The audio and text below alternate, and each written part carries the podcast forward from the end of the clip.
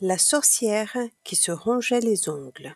Une histoire de Serge Boesch, éditée par les éditions Cédrape dans la collection Lecture en tête.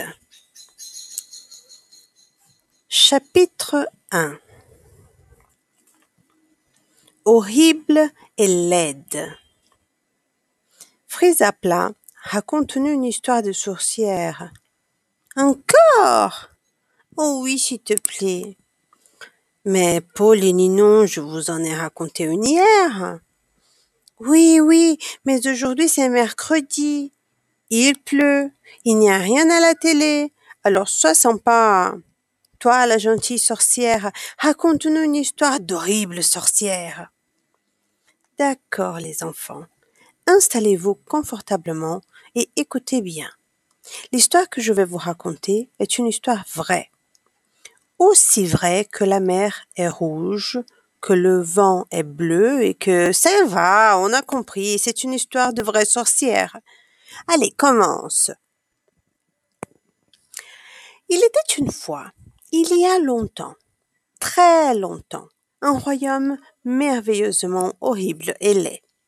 Dans ce royaume, les sorcières, toutes merveilleusement horribles et laides, fabriquaient des balais à réaction, des toiles d'araignée indéchirables, des pommes empoisonnées à la bave de crapaud, des caries pour les dents blanches, et mille autres choses aussi délicieuses.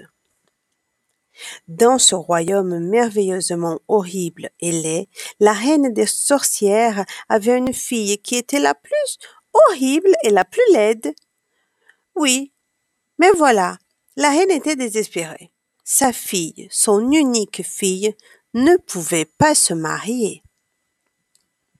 Pourtant, ce royaume ne manquait pas de vilains sorciers avec des nez crochus, des doigts tordus, des dents pourries, des mentons pointus et des balais à deux places.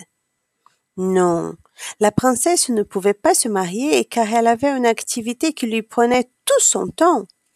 Elle se rongeait les ongles. Plus qu'un jeu ou un passe-temps, c'était une passion. Une passion et un régal.